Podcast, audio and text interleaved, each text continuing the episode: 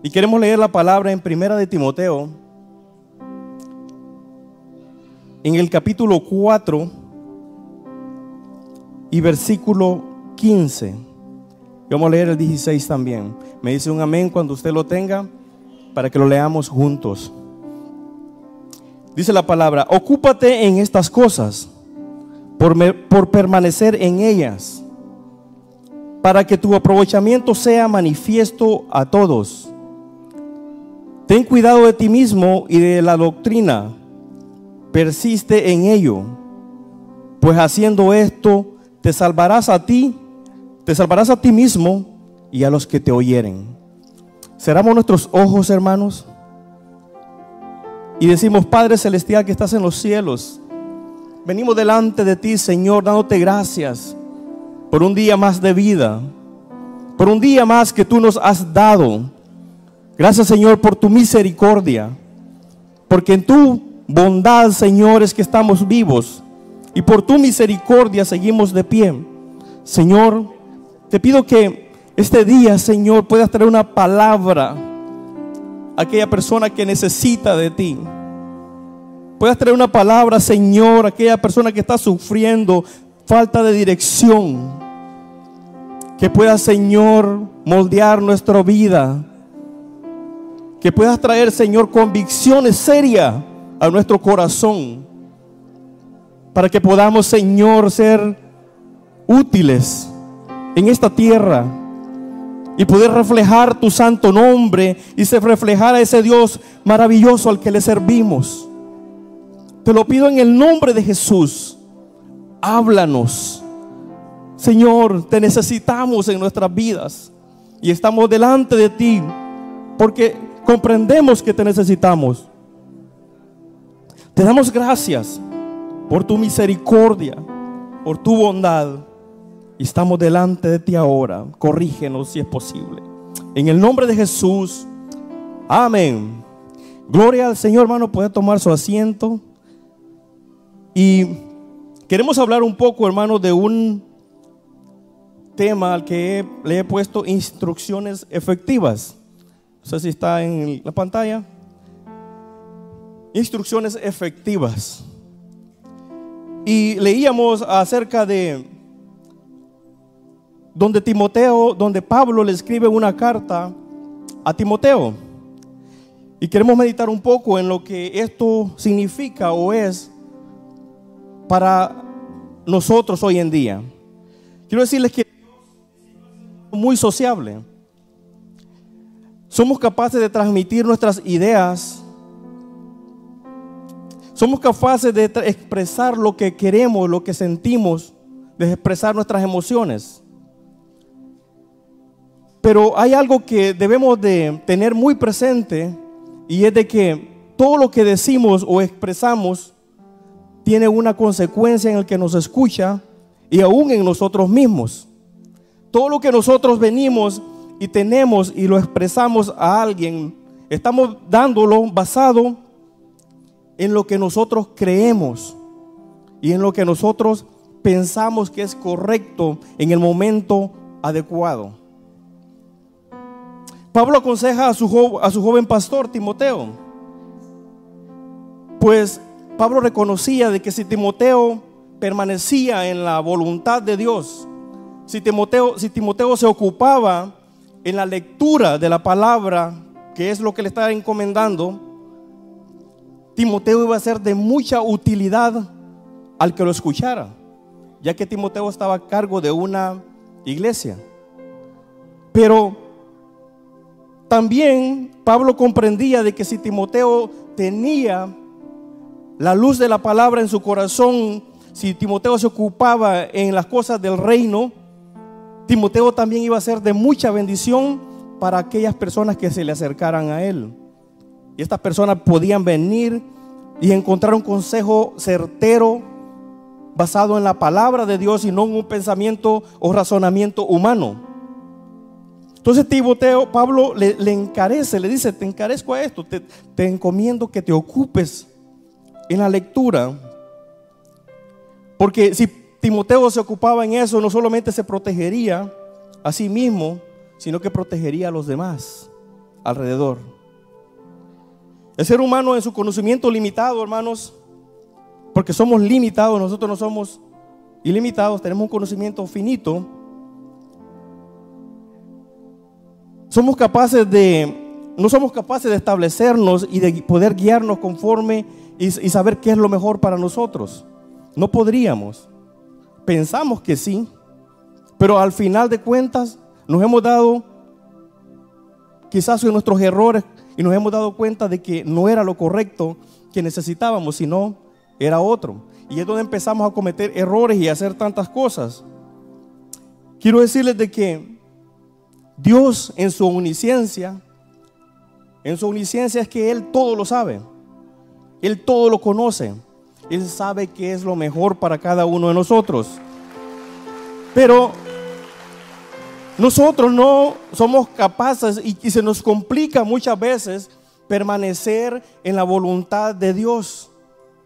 Se nos complica muchas veces permanecer bajo el dominio, la soberanía de Dios y hacer lo que Dios nos dice que hagamos. Y muchas veces terminamos haciendo lo que queremos o lo que nuestros deseos nos impulsan a hacer. Y nos hemos dado cuenta de que al final no nos ha ido bien. Y que al final hemos agarrado retribuciones de nuestro extravío, de nuestras decisiones equivocadas. Porque nunca las pusimos a la luz de la palabra de aquel que todo lo sabe, de aquel que todo lo conoce, aquel que no nos desea el mal, sino que nos desea que nos vaya bien en la vida. Pero podemos extraviarnos. Por eso yo quisiera hablar un poco de que Dios ha establecido límites para nuestro bien. Muchas personas quizás pueden pensar que son prohibiciones. Oiga bien, Dios ha puesto límites, barreras que el impío le llama prohibiciones. Es que en esa iglesia le prohíben a uno tantas cosas. Es que en esa iglesia no lo dejan tener libertad. Es que en esa iglesia no le dejan tener novia allá afuera. Es que en esa iglesia no lo dejan a uno mentir y empiezan a pensar que nosotros ponemos esas reglas.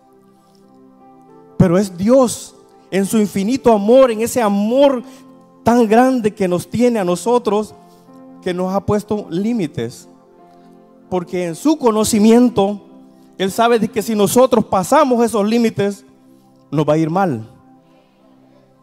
Que si nosotros cruzamos esas barreras, nos va a ir súper mal. Tendremos dolor, tendremos aflicciones de espíritu, tendremos congoja, tendremos tantas cosas que el pecado nos da, porque el pecado en el momento, aunque el momento se sienta bien, que usted lo esté haciendo, al final es un momento triste cuando usted recibe la retribución del pecado. Dios desea protegernos y nos, provee, y nos provee con medios necesarios para nuestra felicidad. Porque usted le puede preguntar a nuestros hermanos aquí, que ya tienen 20, 30 años, pregúntele si son infelices. No, han sido felices en la presencia de Dios en todo su tiempo. Dígame, hermano, si usted ha sido feliz en la presencia de Dios.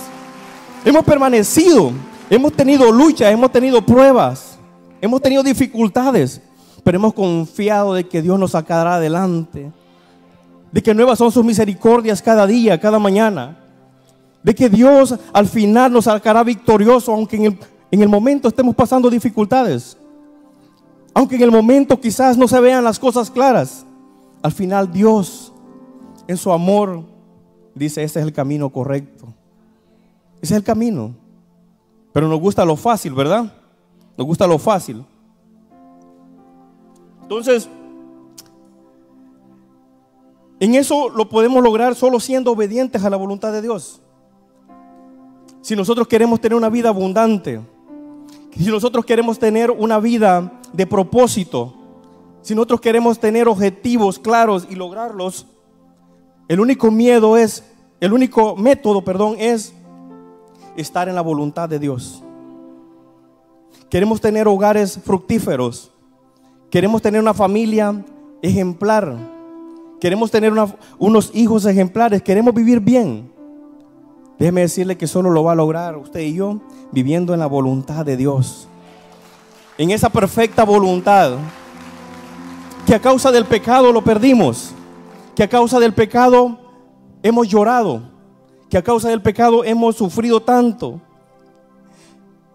Fíjese que en Deuteronomio 32, 46, el Señor le dice al pueblo, toma en serio, a Josué, perdón, le está diciendo, pero que lo digo al pueblo, dice, toma en serio cada una de las advertencias que te hice hoy, transmítelas como una orden a tus hijos, para que, te, para que obedezcan cada palabra de estas instrucciones. No son palabras vacías, son tu vida. Si la obedeces, disfrutarás de muchos años en la tierra que poseerás al cruzar el río Jordán.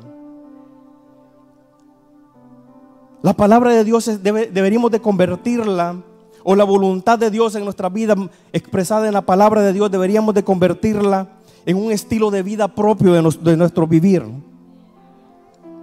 Para que nosotros podamos dirigirnos conforme a su voluntad.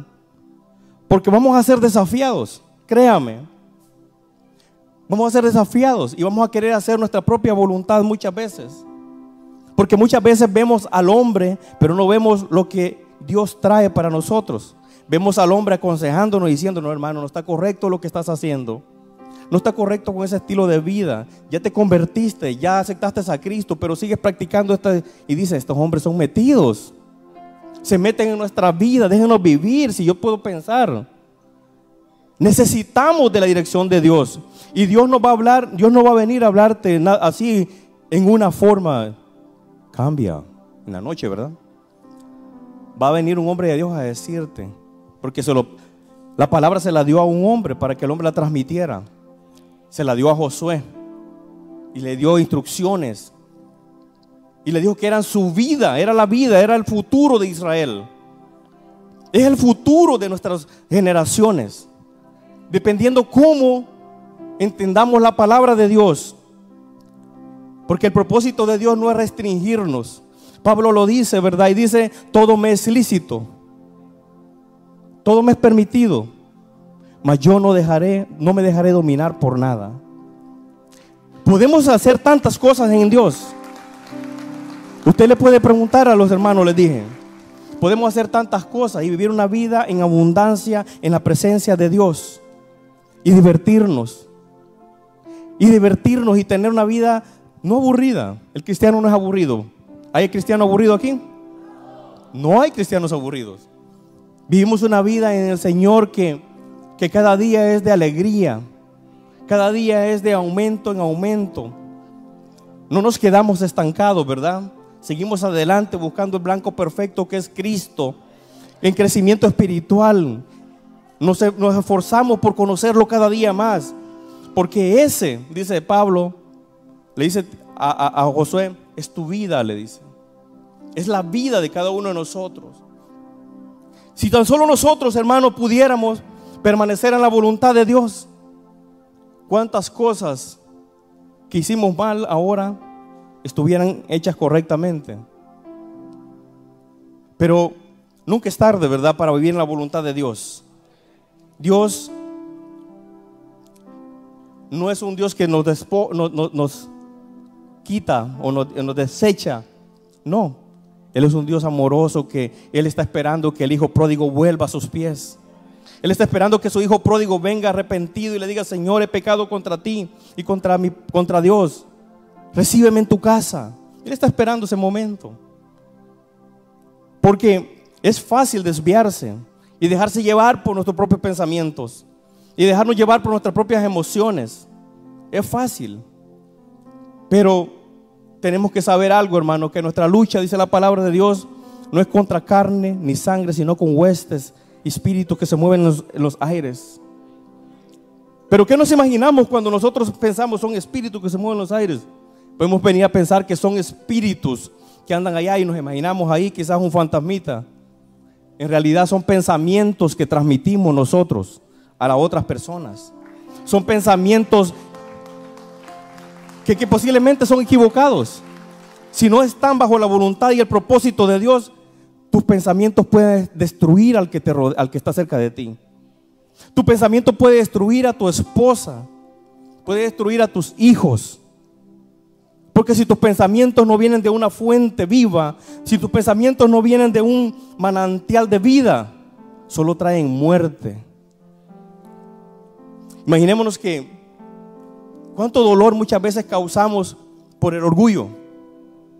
Causamos a otra persona. Porque tenemos tanto orgullo.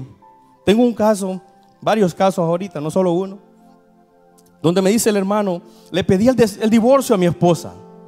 Lo hice y estaba enojado porque ella me dijo unas cosas y yo también le dije otras cosas que no las voy a mencionar. Le dije esto y le dije aquello y ella me dijo aquello y esto también. Y al final le dije, nos vamos a divorciar. Y me dijo ella, sí, divorciémonos. Y le pregunto, ¿en realidad eso es lo que quieres? dice, no hermano, no quería eso, pero como ella me dijo que sí. Y en realidad no es lo que queremos. Pero el orgullo humano, aquella, aquel, aquel orgullo es difícil romperlo si no lo sometemos a la voluntad de Dios. Y al final nos va a traer destrucción, nos va a traer muerte a nuestras vidas. Qué triste, ¿verdad? Cuando no filtramos nuestros pensamientos bajo la voluntad de Dios, sino que los dejamos ir, soltamos la primera piedra, ¿verdad? Aquella palabra dañina a sus hijos, a su esposa, a su esposo, a su compañero de trabajo.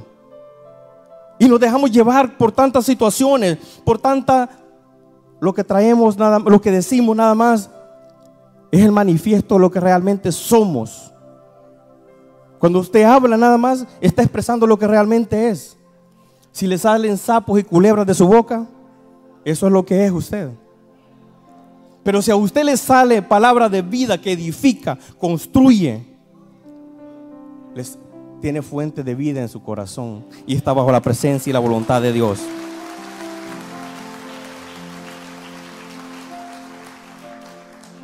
Pero Imaginémonos esas situaciones. Dios sabe, hermano, que nosotros somos imperfectos. Dios nos conoce, a Dios no lo podemos engañar. No nos, no nos, equivoquemos. A Dios no lo podemos engañar.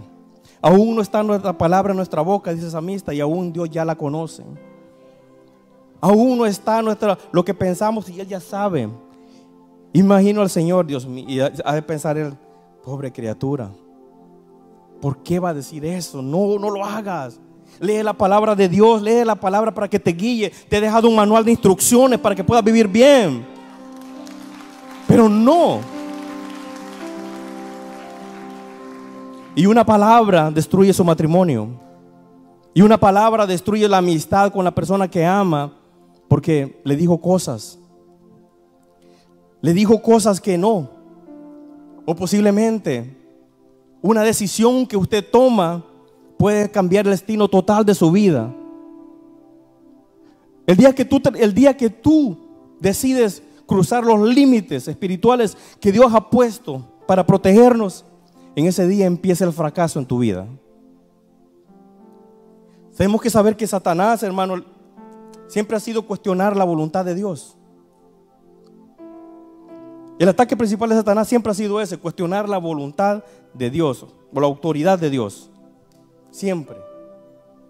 Y lo podemos ver que en, Génesis, cuando se, se le acercó a, Eva, y verdad, y le dijo, con que Dios les ha dicho, él llega bien tranquilo, ¿verdad? Diciendo algo que parece que es verdad. Con que Dios les ha dicho de que no coman de todo árbol que hay en el huerto. Y Eva sabía, y le dice Eva, no, no. Dios no ha dicho eso, Dios dijo que podíamos comer de todo árbol, pero menos del que está en el centro del huerto. Pero Él cambia la verdad, ¿verdad? Parecía una verdad. Dios le ha dicho que no coman.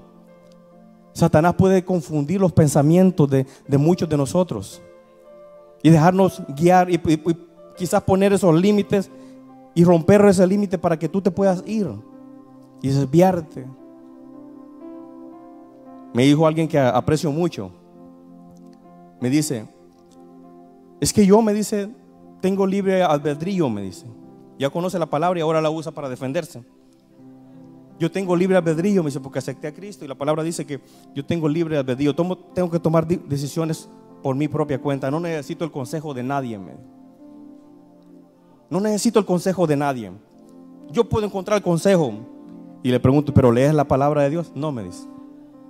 Entonces, ¿quién te va a aconsejar? Le digo yo. ¿Te va a aconsejar YouTube? El vecino que te dice, si no te cocina la mujer, déjala. El vecino que te dice, si, eh, mira, hay más opciones, te puedes divorciar a la hora que tú quieras, puedes dejar irte. Hay muchas mujeres. Y el pensamiento que hay siete mujeres para el hombre, ¿verdad? Mentiras. Es un pensamiento que el mundo dice. Pero, y se van destruyendo porque se acercó a una fuente que tenía muerte, que tenía destrucción. Por eso nosotros, nosotros, hermanos, tenemos que tener mucho cuidado cuando nos acercamos o con quién nos relacionamos. Y tenemos que ver si en verdad nosotros estamos bajo la voluntad de Dios y si en verdad estamos dando palabra de edificación. Porque eso es lo que nosotros somos llamados a hacer. A hacer luz en medio de las tinieblas. A predicar la palabra con denuedo. A decirle al mundo que se arrepientan de sus pecados. Pero solamente lo vamos a hacer si permanecemos en la voluntad de Dios. A mí, sinceramente, hermano, duele en el corazón cuando nosotros vemos cómo la gente se lo destruimos porque no queremos doblegarnos a la voluntad de Dios. Ese es todo el problema. Le entregamos a Dios nuestra, nuestra vida media. Queremos que Dios nos bendiga. Muchas personas dicen, yo voy a ir a la iglesia para que Dios me bendiga. Y Dios te quiere bendecir. Dios te quiere dar muchas bendiciones. Claro que sí. Pero antes de que, te dé esas bendiciones, Dios te quiere moldear. Y no nos gusta que nos moldee el Señor. Porque duele, hermano. Duele cuando agarra, agarra el, alfarero, el martillo, ¿verdad? Y te pega en el orgullo. Duele cuando llega y te pega en la mentira porque eres un gran mentiroso. Duele cuando el alfarero viene y te dice, tienes que cambiar estas cosas. No, no, no, no. Bendíceme, pero yo no cambio. No es la forma. No es la forma. Tiene que haber un cambio de nuestra forma de pensar, nuestra forma de actuar y nuestra forma de sentir para que el Señor pueda obrar en tu vida. Mientras seguirás pensando que eres cristiano, viniendo a la iglesia y cantando, y Satanás está alegre viéndote así. Y no cambias. Y no pones tu vida delante de Dios. Y no cambias, sigues tu camino creyendo que vas para el cielo. Y haciendo las mismas mañas. Haciendo lo mismo. No has cambiado. Nada más te hiciste religioso. Y la religión no te lleva al cielo, solamente una conversión genuina en los pies de Cristo arrodillado, diciendo, Señor, he pecado, quiero cambiar mi forma de vivir. Es la única forma, es la única manera, el camino al cielo, que nosotros tenemos que seguir y buscarlo en todo momento. Fíjese que en Jeremías 2.12, el Señor da una profecía y le dice, los cielos están espantados hasta semejante cosa y retroceden horrorizados y consternados, dice el Señor, pues mi pueblo ha cometido dos males. Me ha abandonado a mí, la fuente de agua viva y ha cavado para sí cisternas rotas que jamás pueden retener el agua. Imaginémonos eso. Como Dios les dice que los cielos, el universo, se consterna al ver estos dos males. Yo antes de leer esta palabra estaba viendo algo, hice un research y estaba viendo de que en el 2008 hubo una, una explosión de rayos magma en el universo.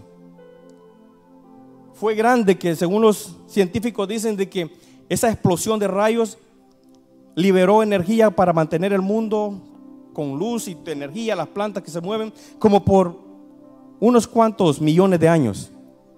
Fue tan grande la energía y decía yo, wow. qué explosión ha haber sido esa tan grande para que, para que, para que haya liberado tanta energía. Pero cuando leí Jeremías 2.12, o sea, los cielos no se conternaron por esa energía, liberación de energía ahí en el, firmamento. No, se, no, no, dijeron, wow, qué, qué grande pero sí se dice que se conternan o se, o se horrorizan cuando nosotros nos alejamos de la voluntad de Dios. Cuando nosotros dejamos y seguimos el mundo y, sabiendo que ahí tenemos un pozo de agua viva, nos vamos a cavar cisternas rotas que no retienen el agua. A vivir una vida de ilusión sin la voluntad de Dios, que al final te trae dolor, te trae tristeza a tu vida. Y el Señor le dice, esos dos pecados, esas dos maldades me han abandonado a mí, dice el Señor, fuente de agua viva. Y han cavado para sí cisternas. En otras palabras, se han hecho sus propios dioses. Se han hecho sus propias ideas de cómo es Dios. Ah, Dios es misericordioso, sí. Dios es misericordioso y gloria a Dios por eso. Pero esta palabra también dice que es fuego consumidor. Y el día que nuestro Señor Jesucristo venga por su iglesia, dice la palabra que ahí será hierro y crujir de dientes de muchos por no haber querido vivir bajo la voluntad, por no haber querido vivir bajo la voluntad del poderoso Dios. ¿Cómo es posible? Dios, Él desea, hermanos, Él desea bendecirnos grandemente. Él no, él no, crea que está diciendo, a ver cómo te va y te, quiero que te vaya mal. No. Él desea que su pueblo viva una vida plena. Que aquel que, lo busca con todo su corazón pueda disfrutar de esa presencia maravillosa de vivir bajo su voluntad. El salmista no lo pudo decir de mejor manera en Salmo 1. Dice, qué alegría para los que no siguen el consejo de malos, ni andan con pecadores, ni se juntan con burlones sino que se deleitan en la ley del Señor, meditando en ella día y de noche. No son como árboles plantados, son como árboles plantados a la orilla del río, que siempre dan su fruto a su tiempo. Sus hojas nunca se marchitan y prosperan en todo lo que hacen.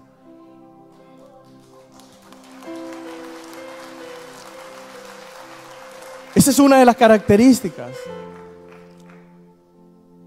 Qué alegría para aquel que vive en la voluntad perfecta de Dios.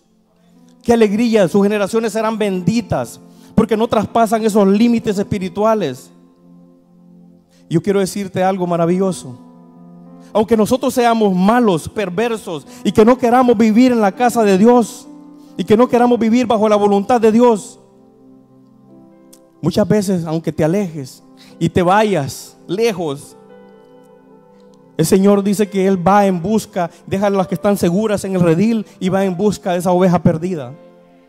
Va en busca de ella porque es tanto el amor de Dios por nosotros que aún siendo nosotros pecadores, Él dio su vida por cada uno de nosotros. Que aún nosotros desechándolo, Él nos ama con amor, sin reproche. Porque ese es el amor de Dios. Un amor que no te cuestiona. Nuestro amor es más corrompido. Si me aman, te amo. Así alguna la mujer dice, ¿por qué no me amas? Es que tú tampoco me amas. Es que esperamos que nos den para dar. Cuando la palabra dice que dando es como se recibe, ¿verdad? Tenemos que dar amor, tenemos que dar lo que, lo que queremos que nos den. Tenemos que dar comprensión. Tenemos que dar amor cuando queremos que nos den. Muchas veces nos hemos desviado y hemos pasado los límites que Dios ha dejado. La pregunta es, ¿será que hemos cruzado esos límites alguna vez? ¿Será que te has ido lejos en pensamientos, en acciones y andas alejado quizás una milla lejos del redil de Dios? O quizás ya andas profundamente sumergido en el mundo. Tienes que analizar eso, porque Dios anda buscándote, porque el Señor Ha dejado las 99 que están seguras y anda buscando a la oveja perdida y descarriada. Esa oveja de que está sufriendo en este momento porque sus decisiones lo tienen llorando. Porque sus decisiones lo tienen atribulado. Porque esa decisión de no vivir en la voluntad perfecta de Dios ahora le está dando sus retribuciones merecidas. Dios anda buscándote. Dios anda queriendo que tú vengas a su, redil. Que vengas y puedas disfrutar de la voluntad perfecta que Él tiene para cada uno de nosotros. Quiero decirte que este es el día que Dios hizo para que vuelvas al redil. Yo voy a ir finalizando. Y para mientras final, voy finalizando, medita en eso. ¿Dónde andas? ¿Estás viviendo en la perfecta voluntad de Dios? ¿O andas tomando tus propias decisiones? ¿Dónde está el problema? El problema está en que hemos abandonado a Dios y nos hemos ido a acabar cisternas rotas, dice que no sostienen el agua para poder sostenernos con vida. Es el momento, hermanos, que nosotros podamos tener esa confianza y decir, regresaré a la casa de mi padre. Y nunca más cruzaré esos límites que Él ha puesto. Porque esos límites Dios los ha puesto para protegerte, por amor. Si tú no cruzas los límites, vivirás una vida en abundancia en el Señor. Dice la palabra que te irá bien. Pero aquel que no vive, no vive en la perfecta voluntad de Dios y cruza los límites, recibe retribución merecida de sus propios actos. Quiero que cerremos nuestros ojos y podamos nosotros meditar en nuestras vidas. Podamos nosotros meditar si en verdad estamos viviendo en la voluntad de Dios. Tal vez te has descarriado. Tal vez has caminado fuera del redil de Dios. Déjame decirte que Dios te anda buscando y Él quiere gobernar tu vida. Él quiere gobernar tu familia. Y jamás vas a sufrir si estás en la voluntad del, del Todopoderoso, aquel que sabe que es lo mejor para ti.